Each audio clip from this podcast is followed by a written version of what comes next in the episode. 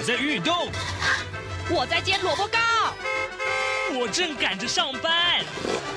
哦，我要赶着去上课啦！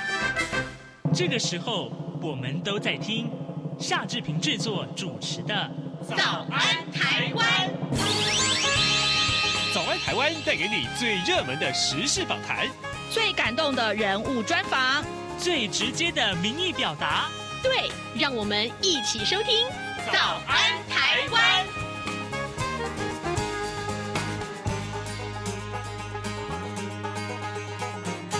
早安，台湾！我是夏志平。今天是二零二三年的七月十八号，星期二。哦，有好久好久一段时间没有跟大家聊聊吃的单元了啊！如果说有一种东西又好吃，又对身体有益处，同时呢又可以做公益，诶，那你要不要来共襄盛举呢？今天我们要跟大家介绍的是鳗鱼料理。讲到鳗鱼啊，日是不是想到日本的土用丑日了呢？各位，今天我们有三位受访者要跟大家一起聊聊鳗鱼料理，马上就请您收听今天的访谈单元。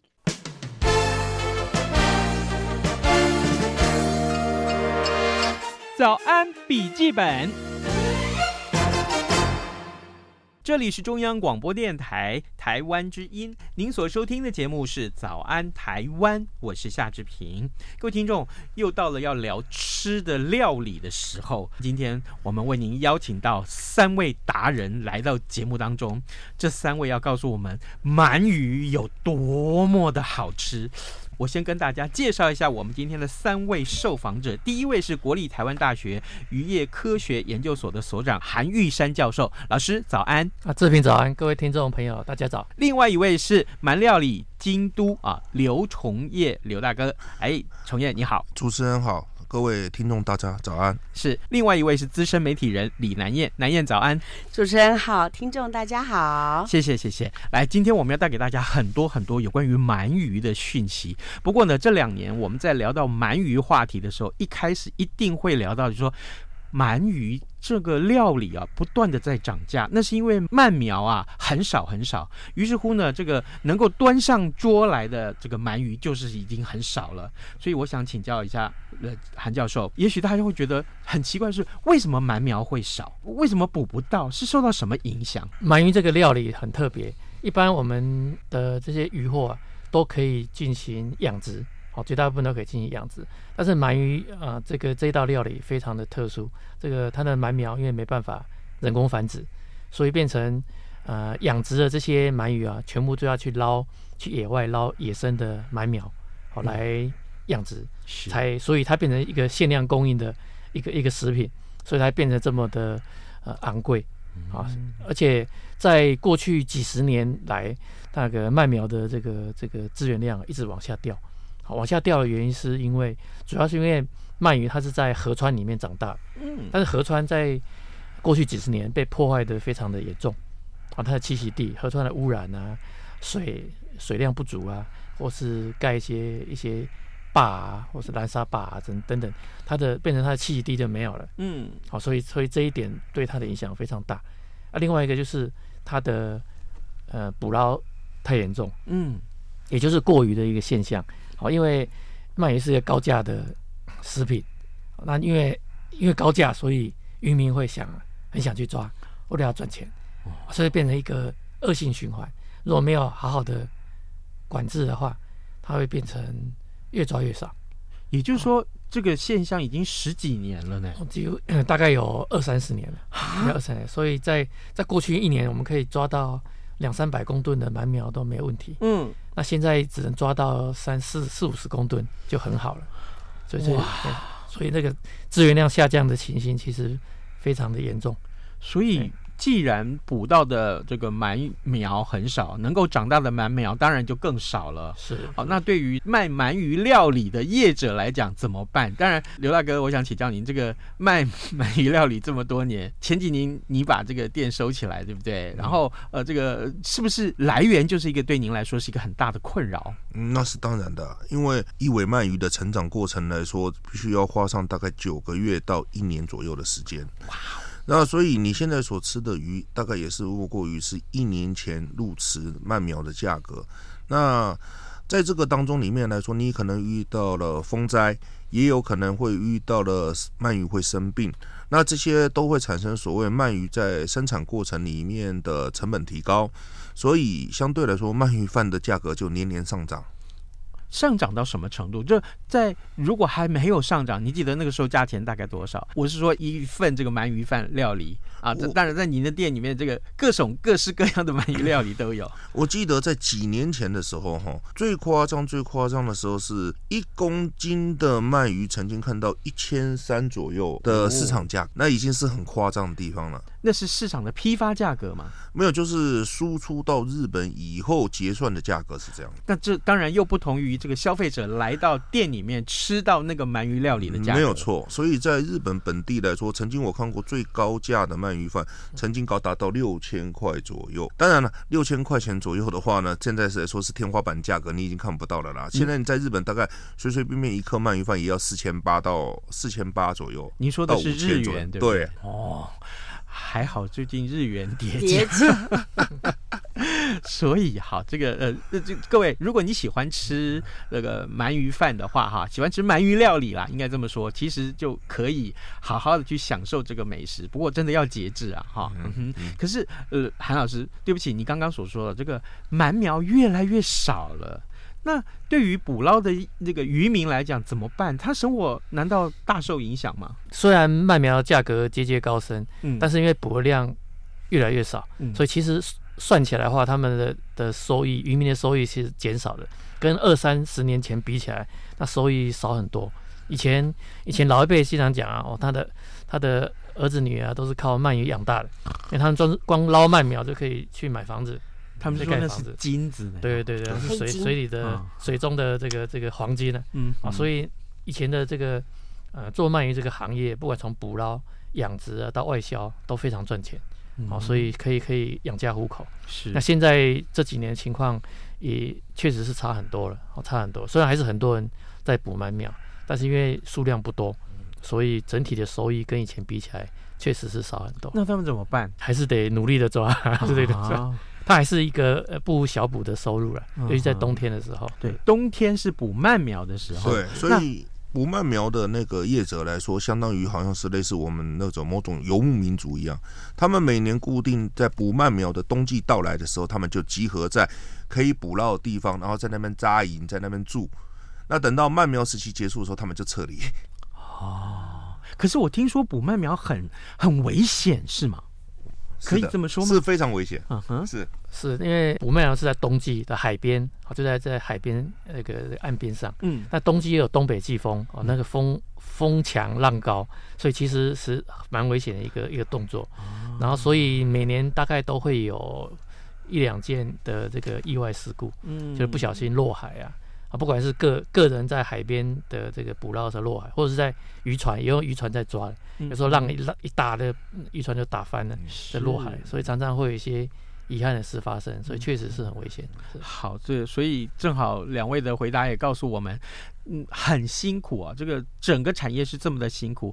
当你可以进到鳗鱼店里面坐下来，好好吃一顿鳗鱼料理的时候，请你要感念啊，曾经为这个付出的所有的细节的人啊，这个包括捕鱼的啊，包括这个呃呃养鳗鱼的啊啊，这个都是非常非常的辛苦。各位听众，今天早上志平为您邀请到呃三位贵宾来到节目当中，他们分别是国立台湾大学渔业科学学研究所的所长韩玉山教授，另外呢则是鳗鱼达人啊，我真的称他是鳗鱼达人，真的一点都不为过。他是鳗料理京都的呃老板啊，呃刘崇业。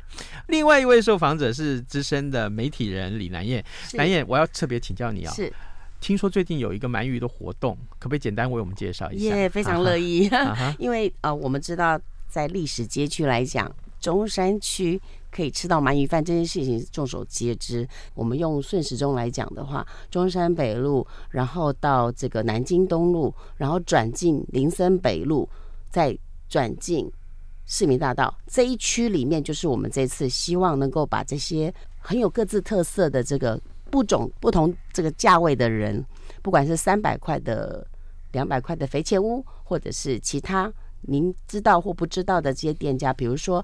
呃，三合屋的中川，它就是一个关西派的吃法。那如果说你吃鳗鱼饭，已经吃到精到说，你知道鳗鱼有分关西派跟关东派的吃法，人家就对你竖起手指，就是比如说志平您啊，就是一个大吃货。所以我们讲这个东西的时候，您就一直点头点头点头。所以就是我们让这些人，不管你是出街的，或者你是吃货的，在这个活动里面，我们让大家物有。超所值，就是你平常来就在卖鳗鱼，我们没有特别用特价，我们要带你一起做公益，嗯，就是你每吃一份，嗯，我们就对捐一部分的钱，嗯，然后集结这些大家吃鳗鱼的热情，把这个热情呃加惠当地的相对于弱势的人，比如说独居老人，或者是一些呃他经济状况就可能就算鳗鱼屋在旁边，他就没有能力可以吃，他可能他的消费就是。便当等级不是五百块便当哦，是一百块便当以内的这样的人，我们觉得透过里长来帮我们协助，把这个公益的心意传达给他们。那我想这些业者都愿意，所以我们的活动大概是这样的一个利益。很好，呃，有的好吃的鳗鱼料理，同时又可以做公益，我想这是非常非常大的诱因哦。但是鳗鱼到底有多好吃呢？刘崇业大哥，请教你。我一直听说有所谓的白烧鳗和蒲烧鳗，两者有什么样的不同？蒲烧鳗的情况下说法比较简单一点，它就是你有呃，你有你家有各家各自酱汁的味道，然后用它的酱汁去烘烤出来的叫做蒲烧鳗。为什么？因为蒲烧日文叫卡巴亚基，卡巴亚基的卡巴在日语简称就是像鱼一样东西，一个东西套上去也是卡巴，所以卡巴亚基。是这样来的，那白烧鳗的话就比较特殊了。白烧鳗是历经了鳗鱼在烘烤的过程里面的第一道手续的烘烤之后，啊，再针再针对你是关东派还是关西派，白烧的情况下，关东派要蒸，关西派是不蒸的。所以，呃，在蒸与不蒸的这一道手续的功法，我们撤掉以后呢，白烧就一路烤到底，就可以上菜了。但是，一路烤到底的最后一次的上色啊，如果你是在静冈或者是在名古屋一带的出生的人，他们都喜欢在最后在上菜的这一道上面刷上一道味淋，然后再再烘烤一次，把味淋给烧干，就完成了。那如果你在京都的话呢，他们喜欢在上面刷上日本酒，同样的也是烘烤干了就可以了。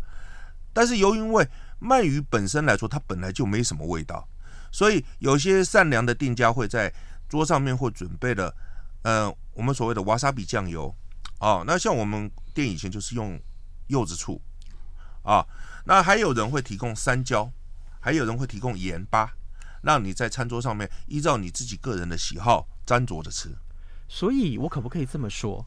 一般的民众所吃到大概都是蒲烧鳗。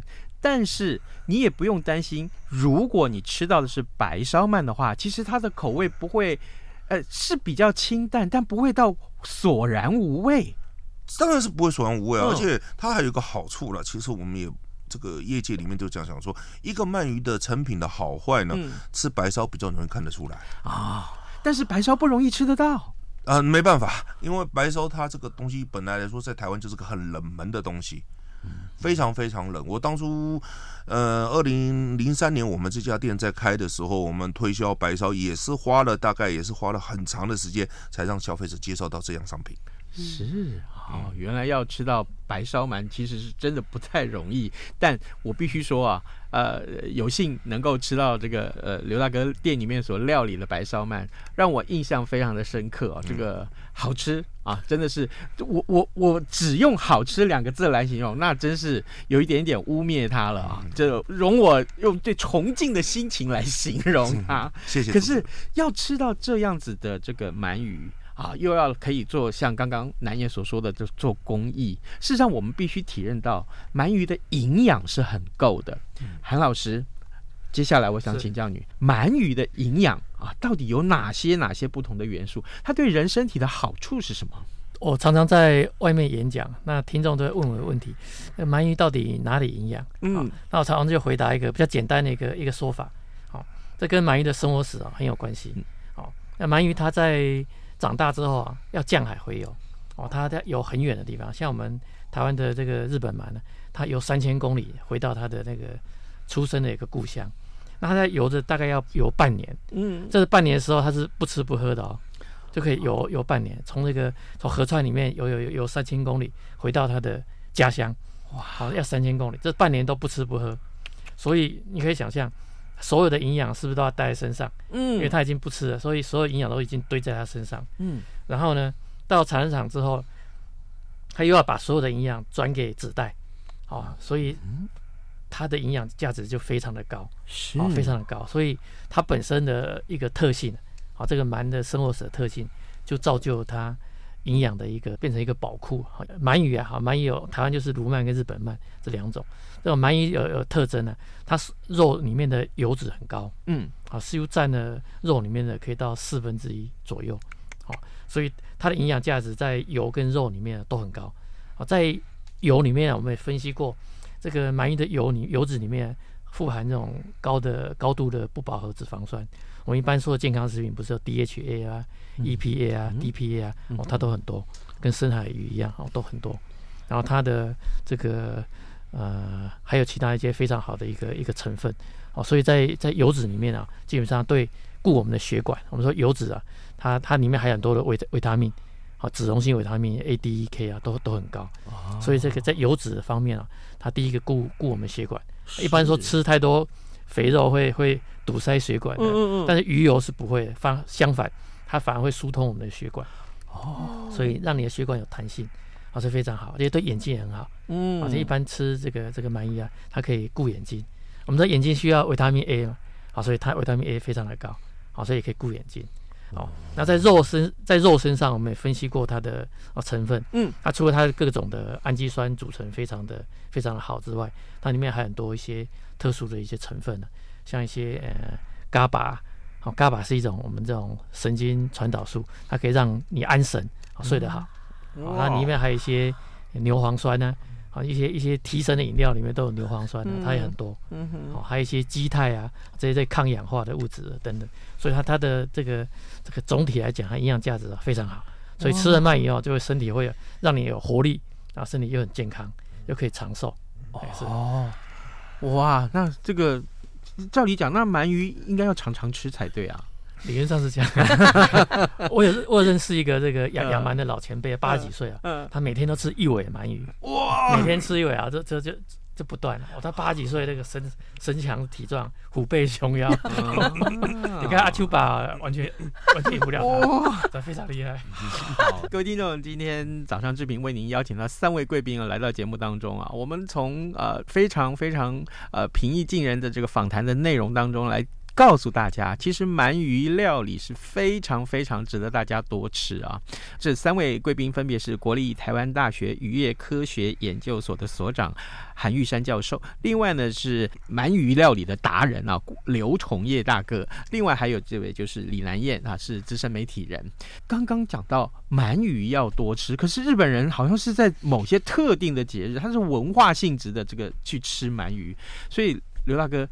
它是土用丑日嘛？对是这样子。是的。呃，这个是怎么样的一个典故？嗯，土用丑日哈，这个简称是我们用中文翻译叫做鳗鱼节啊。嗯、那鳗鱼节的话呢，大概是在每年的七月份哈，大多数都是在每年七月份的二十几号、十几号到二十几号啊的时段里面，大概就会有一天啊。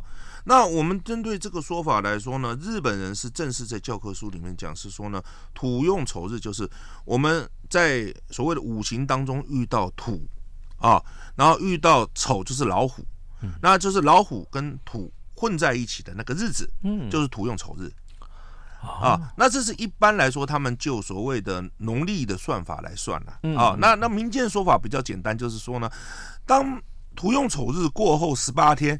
日本就要准备要迈入立秋，嗯嗯，所以日本说他们这一天是日本全国最热的一天，所以要吃鳗鱼补身体。哦，了解啊。那为什么叫鳗鱼补身体呢？就是我们在那一天最热的时候，我们会食不下咽，嗯，这是第一件事情。第二件事情，因为你那天做事情，你的排汗啊、呃，就新陈代谢当中里面，你体内不管是好东西还是坏东西，全部在那一天全部都代谢掉，嗯，所以身体会产生急需的状态，所以吃鳗鱼就可以补身体。了解，哇，长知识了，是是是，哎、欸，那也正好啊。这个这段时间哈、啊，这个呃，我们就配合这个公益活动一起来吃鳗鱼嘛。而且遇到八八节不是吗？刚刚讲的韩教授讲的任何的信息，你不会想到说谁最需要这样的补充？是，就是我们最辛勤的，每次工作刮短了碎了的那个爸爸呀，嗯，那个坚实的肩膀最没有被重视了，叫父亲节嘛。是，把账单都付清，叫父亲节嘛。那每个人都祝祝福母亲节都有美丽的蛋糕。那父亲节呢，带他去吃鳗鱼呀、啊。嗯，嗯，我我倒是很想请教刘大哥，再继续来请教你。那台湾人跟日本人啊，在吃鳗鱼上面有什么不同的习惯吗？嗯、呃，我从二零零三年开店以前呢，做过一个比较简单的市场调查呢，大致上在台湾的区块来说，嗯、呃，普遍的认知就是只有鳗鱼饭啊啊。然后，如果说是在本土来说的话呢，就是像比如说，像最有名的就是在那个吉昌街那边有一间叫做红烧鳗鱼的羹，有一间红烧鳗鱼的店啊。但是我们本土的做法就是煮那个鳗鱼羹面啊。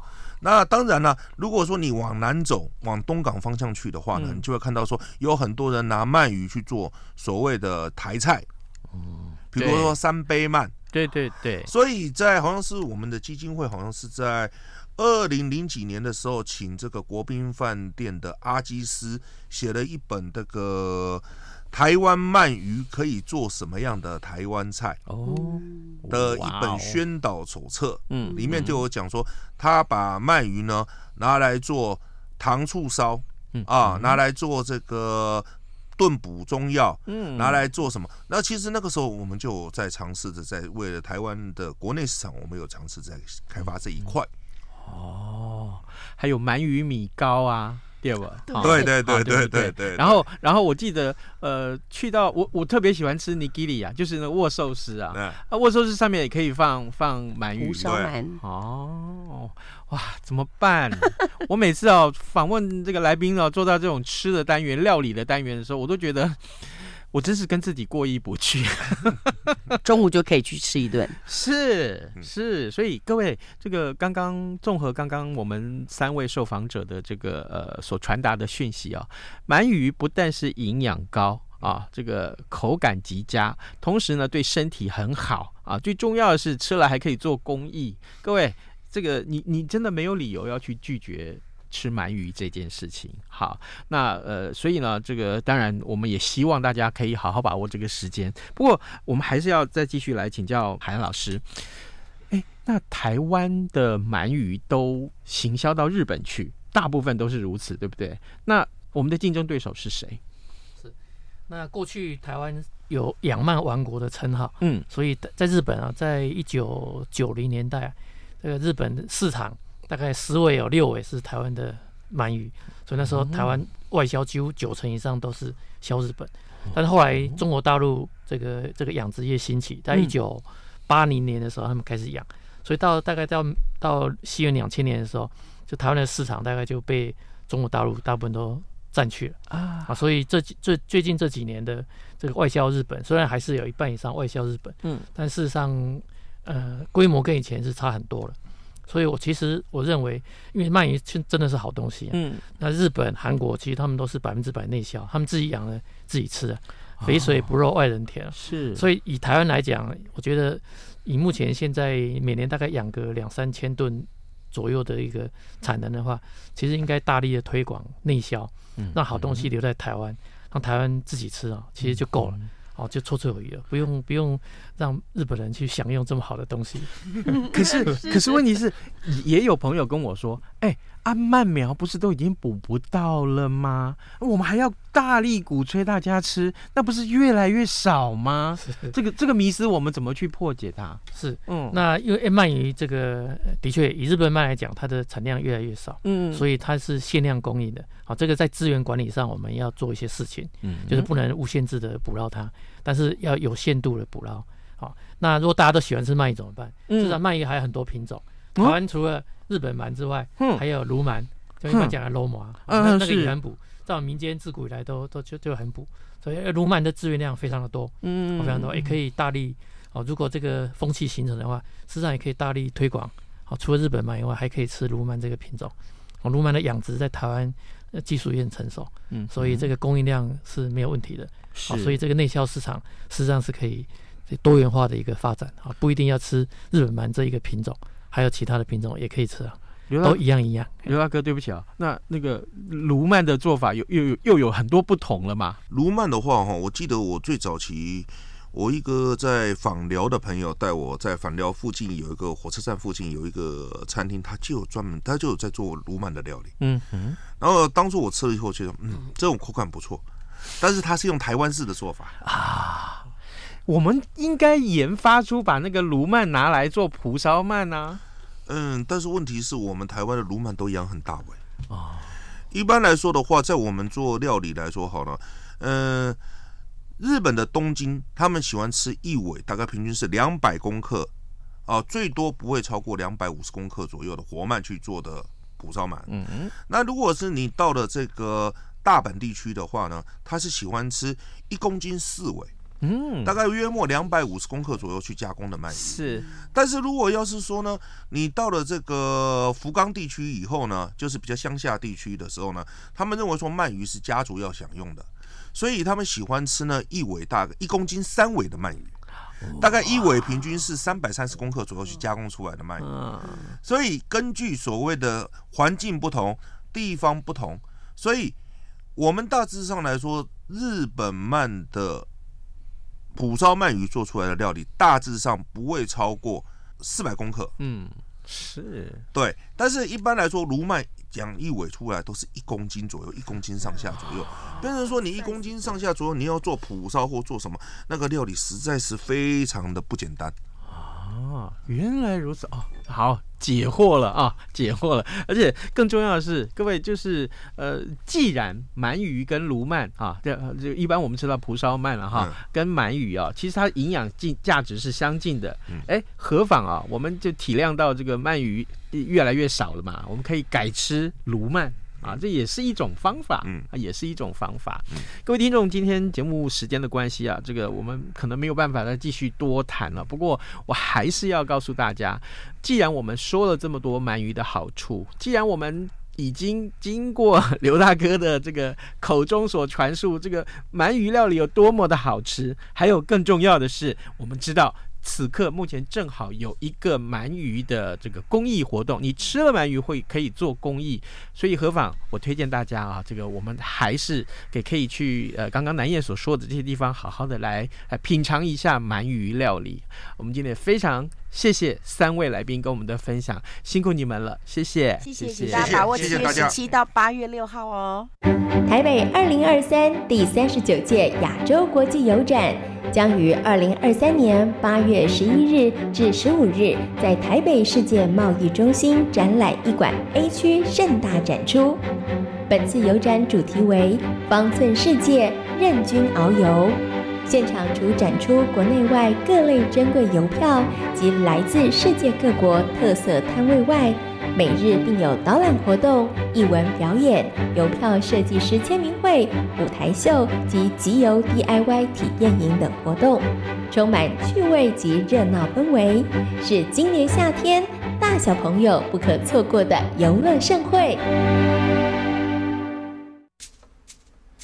早安，你正吃着什么样的早餐？吐司加火腿蛋，咬一口，然后收听中央广播电台。